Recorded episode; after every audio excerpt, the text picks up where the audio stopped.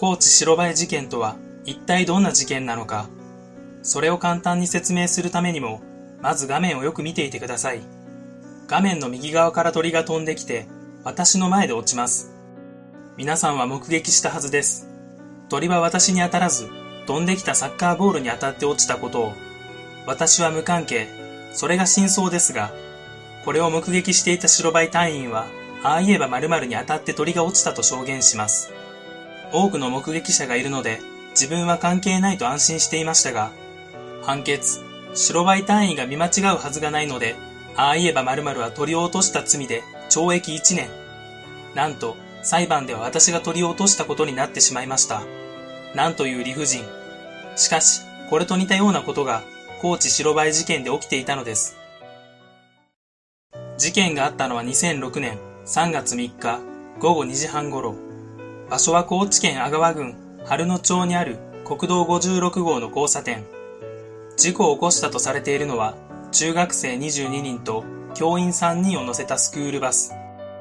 レストラン駐車場を出発したバスが、国道56号の交差点へ道路外から右折横断して進入しようとしたところ、交通機動隊の巡査長が運転する白バイと衝突し、当時26歳の巡査長は胸部大動脈破裂で死亡した。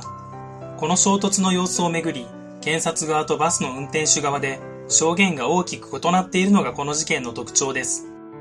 検察側の主張は、バスは時速10キロほどで動いており、白バイの進路を塞ぐ形で道路に進入。衝突直前に急ブレーキをかけ、接触後はバイクを引いたまま2.9メートル先で停車した。白バイは制限速度の時速約60キロで走行しており、バスが停車していれば起こり得なかった事故だと主張。バスの運転手側の主張は、右折するために左右の安全を確認して国道に入り、停車して左側から車が通り過ぎるのを待っている時に白バイが突っ込んできたと主張。事故のあった場所は片側3車線ある大きな道路で一度の動作で右折してしまうのは危険です。今回のようにレストラン側から南方面に向かう道路に進入する際は、まず右側の安全を確認してから道路に進入し、南方面に向かう道路前で停車、その後左側から来る車を確認し、安全が確認できた後、右折して南方面に向かう道路に入るのが通常です。今回の事件は、バスが停車して左側からの車を確認中に白バイが突っ込んできた自損事故だというのが弁護側の主張です。この事件の争点は、バスが動いていたか、止まっていたかであり、検察側の主張を裏付ける証拠として、バスのタイヤ痕の写真を提出しています。バスがブレーキをかけた時にできたタイヤ痕が、本物であれば検察側の主張が正しいということになります。それでは見てみましょう。提出された証拠がこちら。どう見ても水で書かれたかのようなタイヤ痕。ミニ四駆のようにのっぺらなタイヤでない限り、通常は溝ができるが、この画像ではそれを確認できません。溝がない理由について考えられるのが、斜めにタイヤがスリップした場合、タイヤ痕がどのようにつくかを、ミニ四駆を使って実際に検証してみたいと思います。作るところはカットして、完成。さすがにこれは改造しすぎたので、シンプルにこちらのタイヤを使っていきます。タイヤにインクを塗って、回らないように固定しながらまっすぐ紙に滑らせると、タイヤ痕はこんな感じでのっぺらになります。次に簡単に溝を掘って同じようにしてみます。するとタイヤ痕に綺麗に溝ができています。次はタイヤを斜めに滑らせた場合ですが、いろんな角度を試してみましたが、溝が見えてしまいます。もしかしたら溝が大きいのが原因で、実物のタイヤなら違う結果が出たのかもしれません。この事件の裁判では、弁護側に有利な証言がことごとく無視されている。証言したのはスクールバスに乗っていた中学生と、スクールバスの後ろで車を運転していた校長で、共に事故当時、スクールバスとは停車しており、急ブレーキの事実はなかったと証言しています。白バイの後方を走っていた軽トラの運転手も、白バイが100キロ近い速度まで加速して、自分の車との車間距離を広げていったと証言しています。これに対し、結構な遠距離からこの事件を目撃した同僚の白バイ隊員は裁判で、バスは時速約10キロ、白バイは時速約60キロであると確認できたと証言し、結果的にこの白バイ隊員の証言が正しいとされました。しかし対向車線を走っているバスやバイクを、自らもバイクを運転しながら、正確に目視できるのかは疑わしいところがあります。これがもし冤罪事件だったとして、なぜこのような隠蔽工作が行われたのか。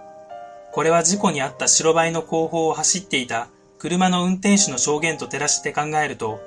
公道での違法な高速走行訓練が行われていた可能性が挙げられます。さらにこれが自損事故になれば、亡くなった白バイ隊員の遺族には何の補償もできない。そのためにも是が非でも、運転手側に非のある事故として処理しなければならなかった。このように考えることもできます。この事件で最も恐ろしいのはどの部分でしょうか？警察が証拠を捏造したことでしょうか？確かにそこも恐ろしい話ですが、それ以上に、この事件に関わる全ての人が自分は正しいことをしたと思っているところが怖いと思います。運転手や運転手に有利な証言をした人物は見たままを話しているので、もちろん正しいことをしています。そして警察は亡くなった仲間の隊員の遺族にせめてお金だけでも残したいという気持ちから証拠を捏造。運転手が素直に罪を認めれば、執行猶予付きの判決になるだろうし、誰も大した痛手を負わずに警察のメンツを保てます。事故で動くお金は保険で賄われるため、一番痛手を負うのは保険会社でしょうか。そう、警察は仲間のために良かれと思ってやったのです。裁判官にしても、証拠をどう思って判決を出したのかはわかりませんが、おっさん一人が少し刑務所に入るだけで、遺族に相当のお金が渡せるのだから、心が痛むどころか、むしろいいことをしたと思っていることでしょ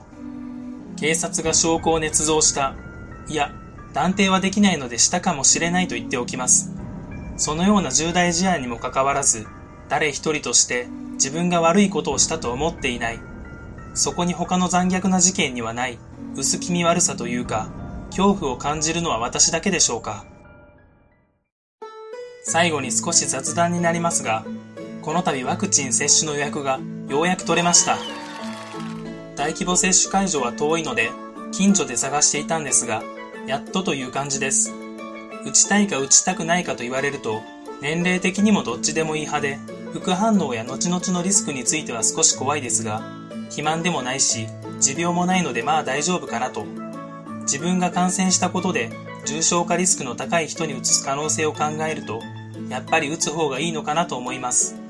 というわけで、もし来週か再来週あたりに音沙汰がなかったら少し心配してください。ちなみにファイザーです。ちょっと思ったんですが、ウイルスってバカですよね。弱毒化した上で、後遺症で味覚がなくなるとかじゃなく、肌が綺麗になったり、胸が大きくなったり、髪が生えたり、チンコがでかくなるとかだったら、みんなこぞって感染したがるでしょうに。この動画は以上になります。最後までご覧くださりありがとうございました。よかったら高評価とチャンネル登録、あわよくば他の動画も見ていただけると嬉しいです。それでは次の動画でお会いしましょう。